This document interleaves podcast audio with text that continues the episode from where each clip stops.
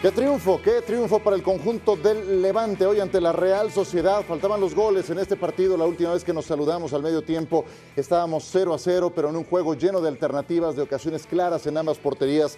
Al final, un gol de penal anotado por Melero al minuto 89 decanta la balanza del lado del Levante. Con mucho gusto te saludo, Mario Carrillo, ¿cómo estás? Un gusto, un privilegio y disfrutamos de un gran partido. Sí, en verdad, fue. un gran partido.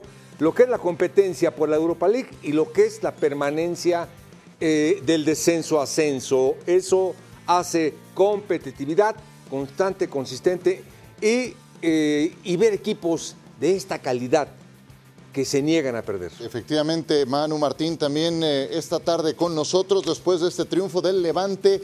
No sé qué te haya parecido, Manu, pero fue un juego que no parecía involucrar al último lugar de la tabla general en España. ¿Cómo estás? ¿Qué tal? ¿Cómo estáis? Es lo que tiene este Levante en la recta final, que está apretando los dientes de una manera increíble. Eh, recordemos simplemente que fue capaz de ganar en el Metropolitano al Atlético de Madrid, que ha hecho grandes triunfos, pero que también le ha venido acompañado de otras derrotas que le ha llevado a este estado de, nervios en el que se encuentra ahora mismo. De momento, esta noche ya no duerme como colista. Vamos a ver qué sucede mañana en ese Mallorca-Granada y a partir de ahí, ¿por qué no poder soñar un equipo que cuando llegó su entrenador y sustituyó a Paco López, estamos hablando de Alessio Lichi, estaba a 10 puntos de la salvación, ahora está tan solo a 3. Este mismo Levante hace no mucho se las hizo ver negras también al Fútbol Club Barcelona en otra manifestación de eso que menciona Manu Martín que están apretando en el cierre por lo pronto dejan el lugar 20 de la tabla con esto llegan a 29 puntos superan momentáneamente al Alavés y a la espera de lo que ocurra entre el eh, Mallorca y el Granada que se estarán enfrentando. Vamos a los mejores momentos de este partido.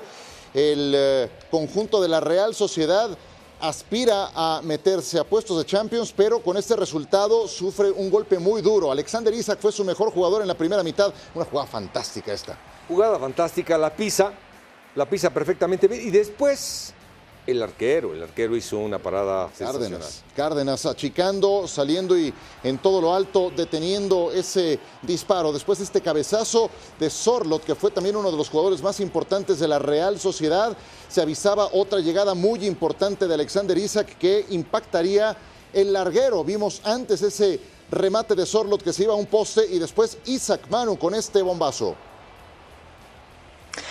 Y luego vamos a ver otra, y es que está agafado. El Isaac, en el, luego lo veremos, en el gol de la Real Sociedad, viene de una jugada idéntica a esta que acaba de igual manera, lo que pasa es que el rechace le cae a los jugadores de la Real Sociedad. Está desesperado el, sueco de la Real Sociedad desde hace ya varios partidos porque no termina jugando bien y rematando bien, no le llega el balón al fondo de la red. Morales con esta ocasión clarísima que Remiro le cerraba la posibilidad previa gran jugada de Dani Gómez, pero para jugadas esta individual que hace de manera fantástica el chino Silva, Gorosabel y la salvada en la raya. Previamente Isaac había ganado pegado a la banda, anda negado con el gol, como dice Manu Alexander Isaac, pero no se le puede eh, criticar por su rendimiento en este partido, fue de los más eh, voluntariosos. Golazo, golazo Mario, ese que acabamos de ver de Miramón. Y, y hermosísima, hermosísima la recepción de este chico Gómez y después de campaña. Sí. Golazo. Fantástico. Otro más que se iba al larguero de Alexander Isaac, pero para su fortuna este sí terminaba en gol, mano, en un golazo, también muy bello. Tren- 36 años tiene David Silva, un campeón del mundo que ya ha renovado una temporada más con la Real Sociedad y que para mí es lo mejor que tiene en el centro del campo. Y fíjate que por ahí anda Rafinha, por ahí anda Merino y sin embargo el veterano es el que está haciendo bien las cosas. Y esto no, a mí no me parece penalti y sin embargo lo señalo a favor del, del Levante. Si poco antes habían anulado un gol por fuera de juego, en un balón que viene de un rival, aunque hay un rebote, y yo no sé si el árbitro estaba todavía condicionado con esa, con esa situación, al final marca este penal, recta final del encuentro, y al minuto 89 Melero convertía la anotación de la diferencia. Triunfo valiosísimo para el Levante, no lo podemos olvidar, sea cual sea la definición al eh, tema del descenso en eh, esta campaña, esto le puede ayudar muchísimo al conjunto de Levante. Aparte de esta jugada, viene precedida de tres jugadas o tres aproximaciones de gol en donde Levante trabaja el área de una manera muy agradable, después hace el gol, le marcan fuera de lugar, del fuera de lugar inexistente y en esta jugada estoy de acuerdo, nunca vi penalti por ningún lado. Porque antes hay una jugada de Sorlot con Pepe Yo sí vi fuera de juego. ¿Tú sí viste fuera de juego en esa jugada, Manu? ¿En la del 75? Sí, porque se considera que es una continuación de jugada. Cuando el, jugador de la Real Sociedad eh, agarra el rechace que le viene del portero, se considera en el reglamento continuación de jugada y eso es lo que han decretado los árbitros. Lo que pasa que es que volvemos a, esa crítica que yo hago siempre. Ya como ya no nos conocemos el reglamento porque nos lo cambian cada 10 minutos, esa es una de las jugadas que ha cambiado últimamente. Al considerarse despeje del portero continuación de jugada o despeje del defensor que le da el balón, eh, continuación de jugada, se considera que está en fuera de juego cuando arranca la jugada. Pues eh, eh, el Betis se dejó puntos, Manu, en su anterior compromiso. Ahora la Real Sociedad tropieza en este encuentro. Estamos hablando del quinto y sexto lugar de la clasificación. Entonces ya veremos quiénes son los que terminan metiéndose a competencias europeas. Ahora mismo escuchamos tu punto de vista. Tenemos voces de protagonistas en directo. Bueno, eh, es difícil de ver, sobre todo dentro del campo, pero bueno, yo tengo la suerte de estar bastante cerquita. Para mí es un gesto de golpeo natural totalmente, está de espadas al jugador, no lo ve por ningún lado. Y, bueno, estamos hablando de la naturalidad de las manos, sobre todo dentro del área, ¿no? con el tema de, de las manos cuando te pega el golpeo. Yo creo que es lo mismo en, gestos de golpeo, en gestos de, de, fútbol. Y para mí me parece que, que es un penalti que no existe por ningún lado. Él hace un gesto para golpear el balón, la mar de natural el jugador pasa por medio, hay, hay contacto y, se deja caer. Me parece un poco excesivo que lo pite él, si, si quiere eh, que se lo pite el bar, que no se le iba a pitar porque no es suficiente, pero, pero bueno, es duro que, que, se, que se tenga que decidir el partido por esa jugada. Desde luego tenemos que hacer autocrítica porque tenemos otros 89 minutos para sentenciar el partido con, con las jugadas que hemos tenido, pero, pero como te digo, duro que, que ese penalti se nos pita así. Eso iba a decirte, vuelve a faltar un poco la efectividad porque ha habido cuatro palos, muchas ocasiones, mucha creación. Es incomprensible ¿no? Que, no había entrado, que no hubiera entrado ninguna de esas. Sí, es frustrante, como te digo, el hecho de que jornada tras jornada estemos haciendo las cosas bien, que estemos jugando y se ha visto un equipo que, bueno, que ha hecho las cosas muy bien con balón, eh, que eh, obviamente tenemos cosas que mejorar, pero, pero que ha dominado el partido. ¿no? Igual no hemos estado tan finos en los duelos en los momentos finales del partido como hemos estado durante todo el partido y eso nos ha costado algunas, algunas posesiones en contra, pero, pero bueno, yo creo que tenemos que afinar puntería como sea porque no es normal tener tantas oportunidades y no, y no meter ninguna. Y la última, ¿cuánto pesa esta derrota por mirar a esos puestos Champions que anhela la Real? Bueno, pues mucho, ¿no? Porque cada punto ahora cuenta mucho y veníamos con la ilusión de hacer tres puntos. Creo que hemos hecho un partido para llevarnos los tres puntos, pero pero suena atópico, ¿no? Porque llevamos muchas jornadas haciendo este tipo de partidos para llevarnos los tres puntos y al final no nos llevamos ninguno o uno. Entonces, bueno, tenemos que intentar afinar un poco, no desistir, no venirnos abajo, pero bueno, seguir en la línea de juego y, bueno, eh, intentar eh, subir el ánimo para lo que queda, que es muy importante. Gracias, suerte para eso. Miquel Merino, con este punto de vista, eh, empieza hablando de ese penal con la duda ya comentada. ¿Es eso, Manu, lo que crees que va a encabezar el resumen de este partido? No, no, no, no, ni mucho menos. Yo creo que hemos visto un buen partido y, si somos justos, o por lo menos yo desde mi objetividad veo que el partido se hubiera acabado en un empate si hubieran ido los dos equipos contentos, porque oportunidades ha habido por los dos lados. Lleva razón Miquel Merino, en los últimos minutos ha sido cuando el Levante ha ganado más duelos, ha llegado con algo más de claridad y cuando te pasa eso, pues corres el riesgo de que en alguna jugada o la del fuera de juego o la del penalti acabes encajando un gol. Pero no creo que sea el penalti lo que marca un resultado que además deja a la Real Sociedad muy lejos de Champions. No, no lo creo. Sí, efectivamente, y menos en un partido, Mario, en el que cualquiera de los dos lo pudo ganar, que como bien dice Manu, el empate tal vez habría sido lo más justo, pero bueno, sabemos cómo es esta historia. Sí, ya lo sabemos, pero yo creo eh, que por jugadas eh, y peligros rivales, eh, la verdad que Levante fue mejor. ¿Crees que Levante fue mejor? Un pelín, como dicen allá, mejor. Aún con las jugadas de Isaac, aún con los remates de Sorlo, las que van a los postes. Yo vi más profundidad a Levante. Más, profundo, más profundo, más llegadas.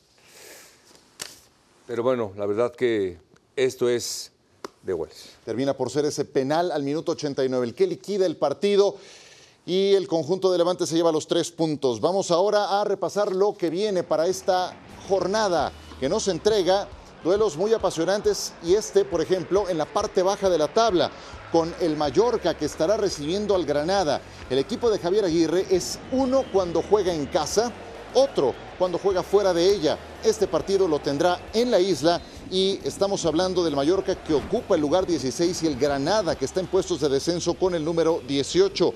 El Real Betis contra el Fútbol Club Barcelona, mano para este sábado. Sí, un partido donde si recordamos el partido de la primera vuelta, ganó el Betis y fue aquel partido en el que Xavi dijo que había que irse orgullosos a pesar de la derrota por el juego que había hecho el Barcelona. Yo supongo que ahora querrá irse orgulloso y querrá irse con, con los tres puntos. Partido interesante, duelo interesante porque además esta derrota de la Real Sociedad hace que el Betis ya solo pueda o asegurarse por la Copa la Europa League o luchar él solo por meterse en Champions y lo va a intentar desde casa donde van a celebrar de hecho también la, la Copa, primer partido después de, de la final. Correcto, veíamos Villarreal contra Sevilla, un Villarreal que viene de ser abatido en eh, la Liga de Campeones ante el Liverpool y que tiene la columna vertebral del equipo totalmente dañada. El Atlético de Madrid contra el Real Madrid. Hablaremos, por supuesto, de este partido que involucra a los dos equipos de la capital española. El Derby, esta es la tabla general que nos entrega todavía algunos puntos por definir, pero en la medida de que Betis y Real Sociedad aprieten, que no lo han hecho últimamente, podrían comprometer al Sevilla, al Atlético de Madrid en esas últimas incógnitas que quedan por definirse con los puestos europeos. Vamos a platicar del Fútbol Club Barcelona, antes escuchamos a Xavi. Bueno, yo me espero un rival con mucha confianza. Este título de Copa les va a dar muchísima confianza, están de celebración, están en volandas, la afición seguro que estará a tope para celebrar esa copa.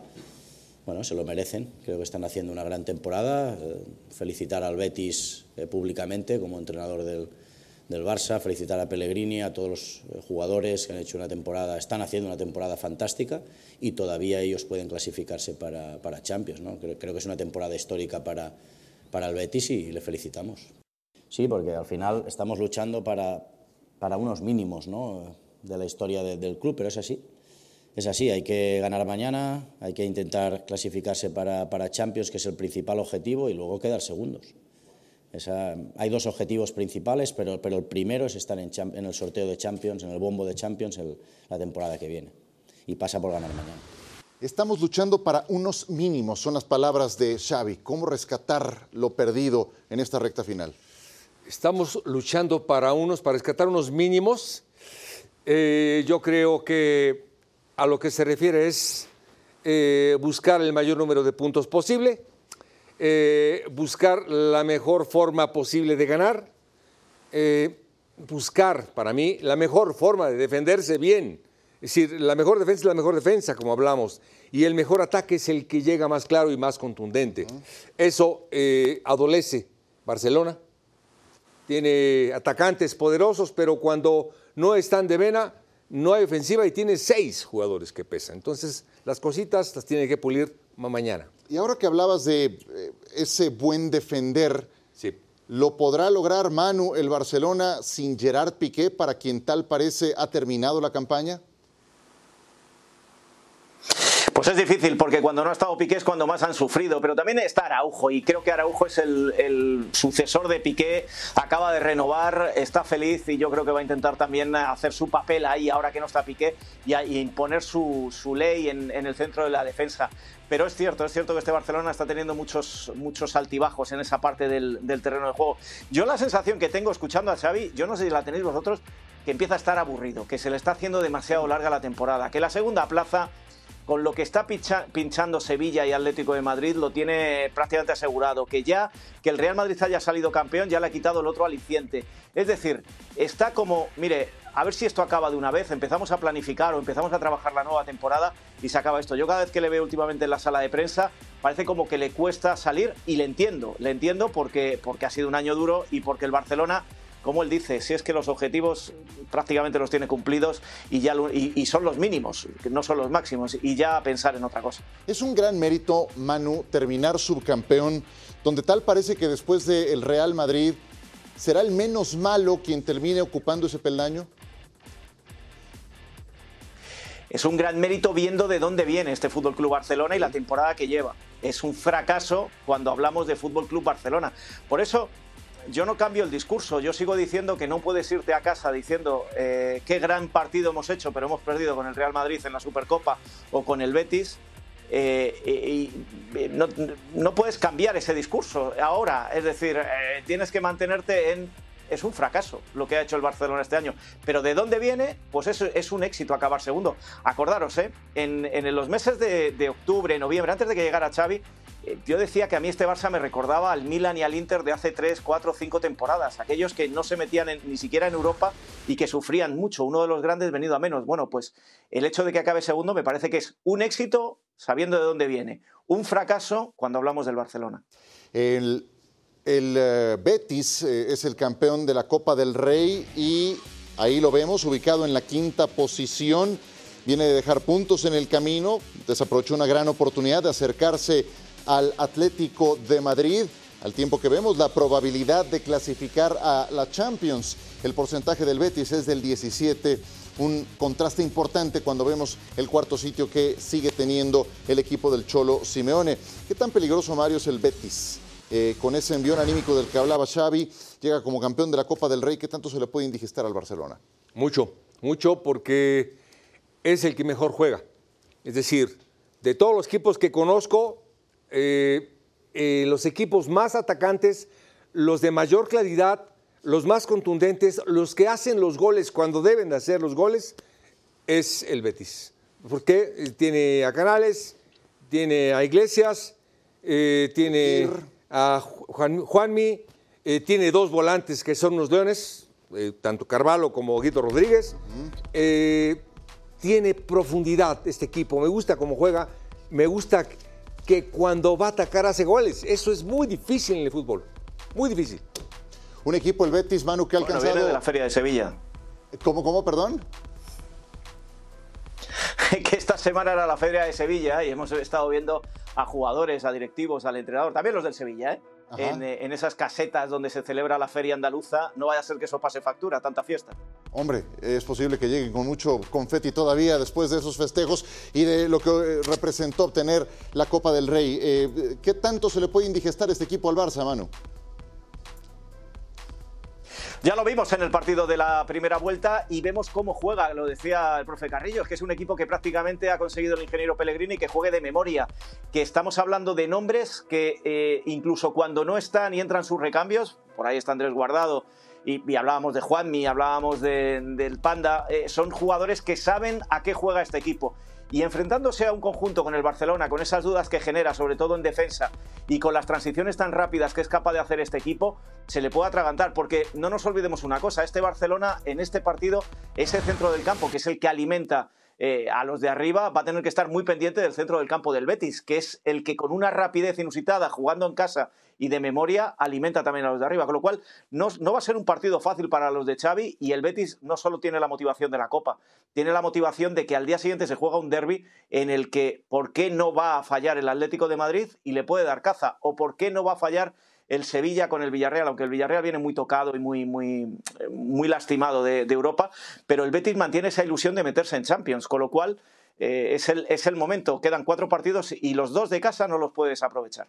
Antes de cambiar de tema, es año mundialista, Mario. Eh, Diego Lainez juega poco, sigue siendo opción para el Tata Martino. Circuló esta semana el rumor de que podría regresar a la América la próxima Sí. temporada. ¿Qué te parece? Sí, que se venga. Que se venga. eh, me gustaría que se viniera, disfrutar de él, porque es un jugador que puede jugar en el Betis tranquilamente. Eh, juega para mí la posición de Canales. Eh, con Juanmi puede jugar también. Está Juanmi. Borja Iglesias, bueno, no es la posición. En fin, yo creo que puede jugar, pero los jugadores que tiene arriba son muy buenos jugadores. Y si no va a tener actividad, la va a tener acá en ese año mundialista. Y creo que es lo que más Le le, viene bien. Pues yo le diría que se quedase. Ajá, Manu, sí, adelante. Yo le, yo le diría que se, que se quedase, no en el Betis, y, por lo que yo conozco, el Betis eh, lo que pretende es buscarle ya una cesión, pero en un equipo de la Liga Española. Un equipo que le permita minutos, que le permita jugar y que le permita desarrollarse. Por una razón muy simple, porque estos dos años que lleva en la Liga habrá jugado más o menos, pero ha conocido la Liga. Sabe cómo se manejan los equipos aquí, sabe cómo se maneja en competiciones europeas y eso en el Betis lo que les lleva a pensar, por lo que te cuentan, es, es cierto, tenemos overbooking arriba, por eso juega poco, cuando preguntas, eh, juega poco, pero es un jugador que se va adaptando perfectamente perfectamente a la Liga Española y debería salir a tener minutos en un equipo de la Liga Española para luego recuperarlo el Betis. Porque da la sensación, y me vais a perdonar, que es que si se vuelve a la América, se, vuelve definitivamente y no volvería a Europa. Y creo que en un chico con las características y el talento que tiene Canales, y eso te lo aseguran en el Betis, eh, sería interesante que se mantuviera aquí con minutos en otro equipo.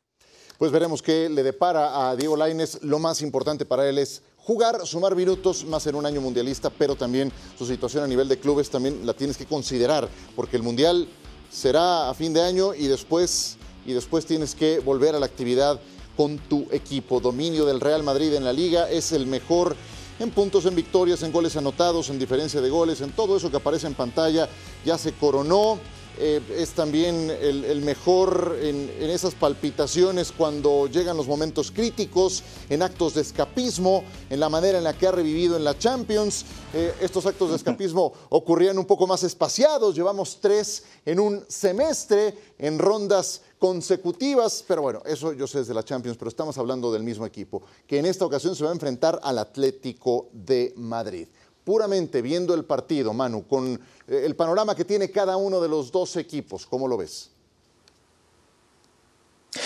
Pues veo que el Real Madrid, por lo que está preparando, va a jugar con menos titulares de los habituales, no va a haber tanta rotación como hubo frente al Español. Por ejemplo, Courtois, que mucha gente se pregunta que por qué no empieza a descansar o por qué no descansó la semana pasada a riesgo de lesión, porque está buscando el trofeo Zamora y como se lo está peleando con Bono, ya sabéis que esto no es solo los goles que, que encaja, sino también se divide por los minutos que hayas jugado, con lo cual por ahí no va a haber cambios. En el centro de la defensa, Alaba y Militao van a descansar claramente porque ah, vienen, vienen tocados y no van, a, no van a forzar demasiado preparando ya la final de la Champions. En el centro del campo posiblemente uno de los tres o dos de los tres de la Santísima Trinidad juegue, pero va a haber oportunidad para un Camavinga, posiblemente eh, Valverde va a estar. Vamos a ver qué es lo que sucede arriba. Es decir, el Real Madrid se lo va a tomar como un partido donde no se juega nada y tiene mucho que perder en caso de lesiones de jugadores importantes, mientras que el Atlético de Madrid se lo juega a vida o muerte. Una victoria del Betis frente al Barcelona le apretaría tanto al Cholo Simeone que en casa y frente al Real Madrid la victoria es lo único que, le vale. Y de lo que lleva preparando toda la semana el Cholo, a mí me sorprende tanto bandazo. Eh, vuelve a la línea de cuatro. En principio va a jugar con cuatro, no con tres centrales y en el centro del campo va a volver a confiar en, la vieja guardia. Con lo cual, presión para el Atlético de Madrid, relax para el, para el Real Madrid y veremos qué es lo que sucede. Entendiendo que son ya campeones, Mario, eh, que lo más importante será preservar la puesta a punto rumbo al partido contra el Liverpool. Tampoco es que el Real Madrid eh, creo que vaya a bajar mucho las revoluciones, ¿no? El rival que tiene enfrente es más que suficiente como para activarlos de nueva cuenta en modo competitivo. Un equipo como el Madrid eh, no puede bajar las revoluciones, ni debe, ni es su naturaleza, y cada partido lo va a jugar a mil. Y le conviene en este tipo de partidos porque lo tiene, eh, tiene que mantener la competencia, el, nivel de competitividad, porque el rival que va a tener va a ser muy competitivo en la final, necesita que este hombre, Camavinga, Asensio, Rodrigo, Lucas, Vázquez, eh, tengan a full actividad para que sean buenos cambios. Ahora fueron una gran solución pues ahora tienen la oportunidad de iniciar y de manifestar lo que está en Real Madrid. Eh, me quedé con eso que mencionabas, Manu, de que el Cholo volverá a línea de cuatro. Em, no sé, han sido tantos los cambios, cuando parece que ha dado con la tecla, ahora se presenta este nuevo cambio, vienen de perder ante el Athletic Club en condición de visitante. Eh, ¿Con qué más te quedas de eso que nos decías?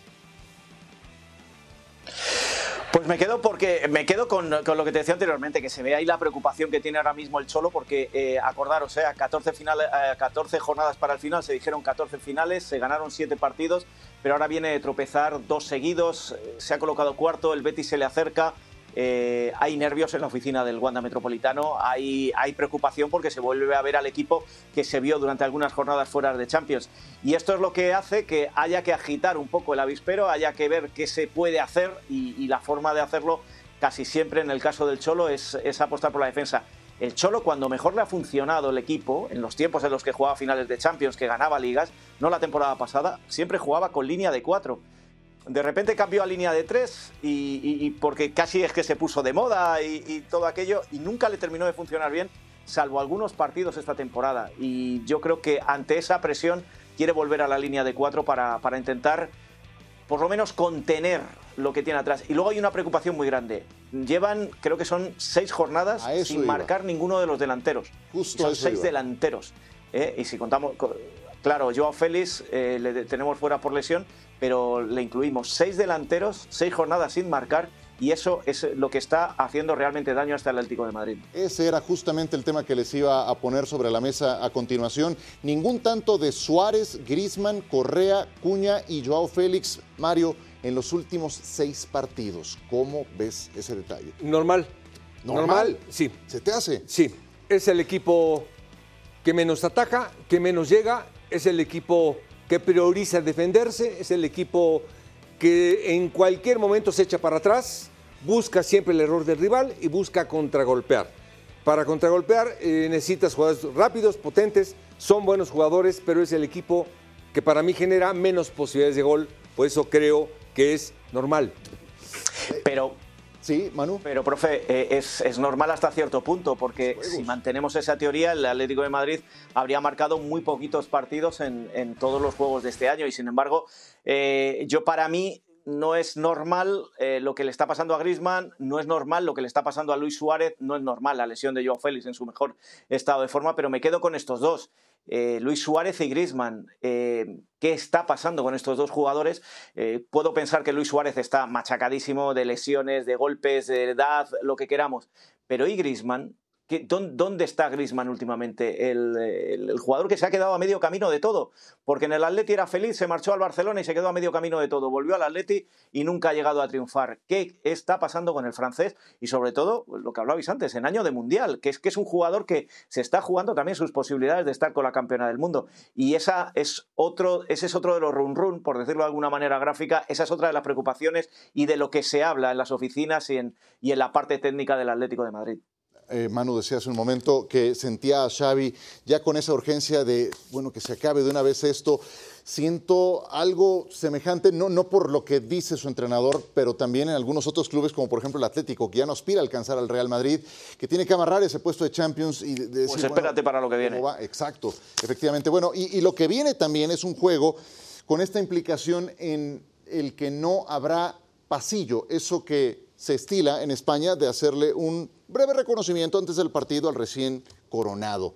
Eh, ¿Cómo lo ves, Mario? Sí, lo comentaba hace rato.